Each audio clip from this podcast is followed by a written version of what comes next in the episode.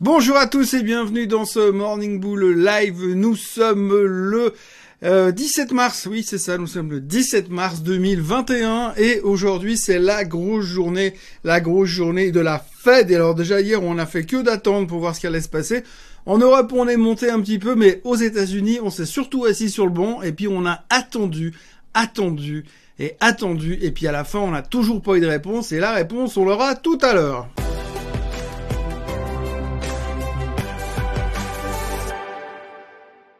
Alors hier, l'Europe est montée parce qu'elle anticipe le recovery. Alors je sais pas si vous avez regardé la télé en Europe hier, euh, ça ressemble plus à un recovery après la sixième vague en 2022 qu'un recovery là tout de suite où on se retrouve au Paléo cet été. Hein. Mais comme la bourse a la mémoire d'un poisson rouge, Hier, l'Europe, eh bien, elle est montée. Alors par contre, les USA, alors eux, ils ont carrément et complètement oublié l'inflation, le stimulus d'avant, le stimulus d'après, la rotation des secteurs, le fait que la tech soit has-been, le rendement du 10 ans, les crypto-monnaies en tout genre et la révolution technologique que GameStop va amener en rendant risible tout ce qu'a fait Elon Musk en 30 ans. Non, parce que hier, on attendait simplement la Fed. On a juste passé nos journées à attendre la Fed. Sauf que la Fed, c'est ce soir et cet après-midi et qu'en attendant, mis à part compter les flocons de neige qui tombent et qui vont être d'une monstre d'une grande aide pour l'ouverture des terrasses la semaine prochaine, il n'y avait rien d'autre à faire qu'attendre. Et alors aujourd'hui, ça risque bien d'être pareil, en tout cas jusqu'à 14h30. Donc là, tout de suite, on attend de voir un communiqué de presse officiel de la part de la Fed,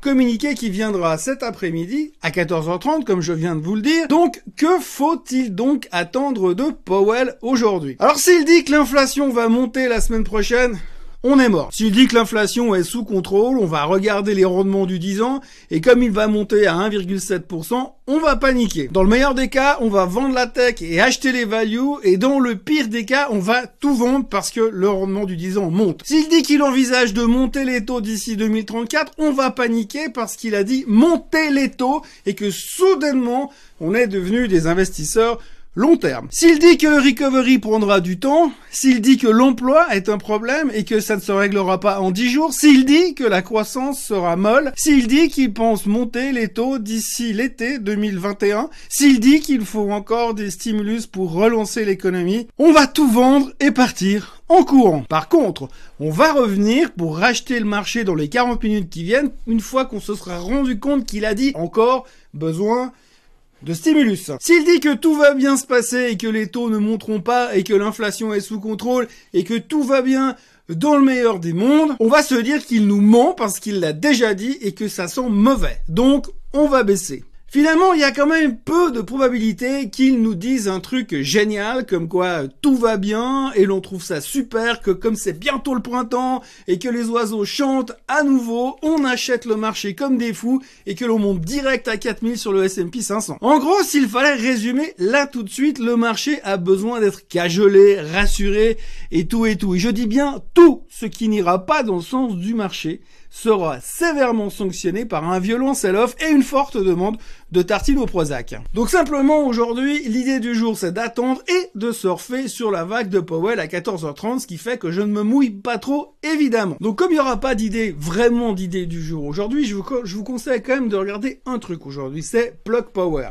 Alors Plug Power, vous vous souvenez, il y a quelques temps, c'était la méga star de l'hydrogène qui allait révolutionner la planète, révolutionner le green investment, révolutionner l'écologie, révolutionner le monde de la voiture, révolutionner le monde du chauffage. Enfin, c'était une révolution. Alors Plug Power, ça valait 70 centimes il y a une année, ça valait 3 dollars en mars 2020 euh, très précisément, et c'est monté jusqu'à 75 dollars fin janvier. Vous voyez le chart qui s'affiche ici. Plug Power, ça a quand même été un truc méga spectaculaire. À 75 dollars, il y a un type, un analyste financier, je sais plus, aux États-Unis, qui a dit ça va à 100 au minimum à 100 au minimum. Sachant dans le marché, quand on dit on va à 100 au minimum, ça veut dire qu'après on va à 1000, ce qui est assez logique. Bref, depuis qu'elle a touché les 75, depuis qu'elle a été upgradée en direction des 100, elle a fait que baisser. Et puis alors, hier, elle a perdu 8% durant la séance, et puis en fin de séance, on a compris pourquoi elle perdait 8%, parce que le management est venu annoncer qu'ils allaient réviser les résultats et les bilans de la société sur 2018, 2019 et 2020. Alors, Ils ont dit ne vous inquiétez pas, ne vous inquiétez pas, restez assis, il n'y a pas de drame, il n'y a pas de fraude, il n'y a pas de magouille. Le problème quand vous annoncez officiellement que vous allez réviser vos bilans sur les dix années précédentes, pardon, les trois années précédentes, en général, les gens se disent fraude, alerte, attention, et il y a des trucs qui clignotent dans tous les cours. Donc du coup, pour faire bon poids, bonne mesure, eh bien Plug Power, elle a encore perdu 11% hier soir after close. Et quand vous revoyez le chart ici, ben vous voyez la croix que j'ai mis en bas à droite, c'est le prix d'indication d'ouverture pour l'instant, vers 37 dollars grosso modo. Donc voilà, ce qui est assez intéressant, c'est que soit ces bilans, il y a des toutes petites fautes dedans, et effectivement le monsieur qui disait qu'elle allait à 100, eh ben, c'est une opportunité d'achat monstrueuse sur Plug Power, ou alors il y a comme un bug dans le pâté, puis peut-être qu'on peut se dire que 3 dollars, c'était à peu près la valorisation qu'elle valait vraiment euh, en original, sans avoir anticipé des milliards et des milliards et des milliards et des milliards de trucs qui vont euh, trop trop bien et qui sont trop trop géniaux. Donc voilà, c'est un petit peu ce qui me fait peur dans ce marché, c'est qu'on est dans l'hyperspéculation et dans l'exagération euh, totale. Bonne nouvelle, le titre prend 300%. Très bonne nouvelle, c'est 1000% de hausse. Mauvaise nouvelle, il divise par deux. Mais voilà, forcément, quand vous avez acheté dans la bonne nouvelle, c'est toujours difficile dans la descente. Donc, hyper spéculation égale danger. Hyper spéculation égale fin de cycle aussi des fois. Donc, ça veut dire qu'on risque d'avoir beaucoup d'incidents, un petit peu comme ce qui est en train de se passer sur Plug Power. Alors, je dis pas que ça va à zéro. Je dis même pas que ça va à 3 dollars. Je dis juste que ça va secouer parce que quand on se rend compte que ça fait 3 ans qu'on nous bullshit en tant qu'investisseur, il y a quand même du souci à se faire sur ce genre de situation. La question du jour, on me demande ce que je pense des obligations convertibles. Alors, euh, ça va être assez simple. Les, obligations convertibles sont un produit. En gros, c'est une obligation qui est attachée, qui a un droit qui est attaché. Ce droit est convertible pour le convertir en action. Donc, vous êtes euh, créancier obligataire d'une société. Donc, ça veut dire que finalement, vous avez prêté de l'argent à la boîte et qu'elle doit vous rendre dans une période donnée avec un intérêt derrière. Mais à côté de ça, vous avez aussi le droit, si vous le voulez, de devenir actionnaire. Auquel cas, vous ne pourrez plus vous faire rembourser euh, votre dette, votre, votre créance, mais par contre, du coup, vous pourrez bénéficier de la performance nette de la société en tant qu'actionnaire de la société. Donc c'est une possibilité. Ce qui veut dire que vous avez une obligation, que je suis pas fan déjà à la base, et à côté, vous avez un droit, une option qui est attachée. Une option, on a déjà discuté dans cette vidéo, une option, une volatilité. Il y a un prix dedans. Donc vous pouvez jouer sur le prix de l'option. Et ce c'est ce qu'on appelle se faire la convexité d'une option sur l'obligation convertible ou un truc du style. En gros, je ne suis pas un spécialiste et les obligations convertibles sont un produit de spécialiste. Donc, oui, en général, dans ce genre d'environnement relativement volatile, faire euh, de l'obligation convertible est toujours une relativement bonne idée pour une partie de diversification du portefeuille. Mais je ne saurais trop vous recommander de ne jamais, mais alors jamais, acheter des obligations convertibles vous-même personnellement tout seul.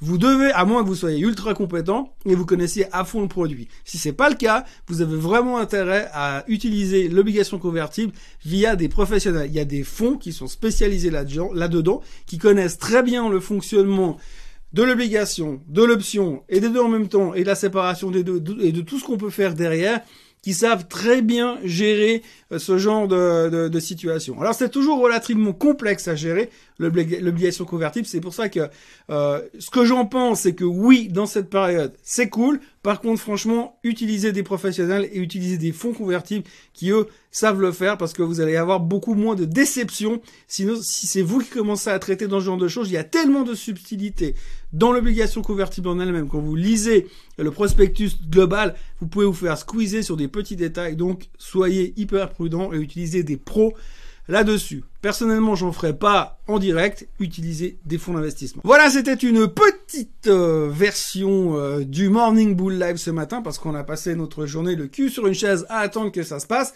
Je pense qu'on va encore passer le reste de notre matinée le cul sur une chaise en attendant l'ouverture de New York et surtout les annonces de Powell. Et puis après, on y verra un petit peu plus clair. Mais pour être franc par rapport à tout ce que je viens de vous dire, je suis franchement pas certain que Powell va nous révolutionner la bourse aujourd'hui. Et je pense va rester droit dans ses bottes. Il va demander un stimulus. Il va encore un stimulus d'ailleurs.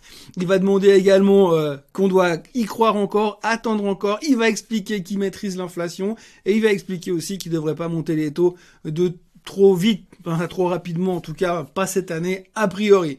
Ce qui sera toujours intéressant à vérifier quand même à la fin de tout ça, c'est qu'est-ce qui est écrit en tout petit caractère en bas du contrat, parce que c'est toujours ces petites phrases qui sont interprétées par la communauté financière qui peuvent à un moment déclencher un mouvement assez violent sur les marchés financiers. Mais en tout cas, quoi qu'il en soit, on attend beaucoup de cet après-midi. Voilà, en ce qui me concerne, je vous remercie d'avoir été là. N'oubliez pas de vous abonner à la chaîne, n'oubliez pas de liker la vidéo, n'oubliez pas de revenir demain, n'oubliez pas de poser des questions euh, à l'adresse email qui est écrite là en bas, tv at morningbull.live. Je vous souhaite une excellente journée et je me réjouis déjà de vous retrouver demain ici même. Bye bye à tous.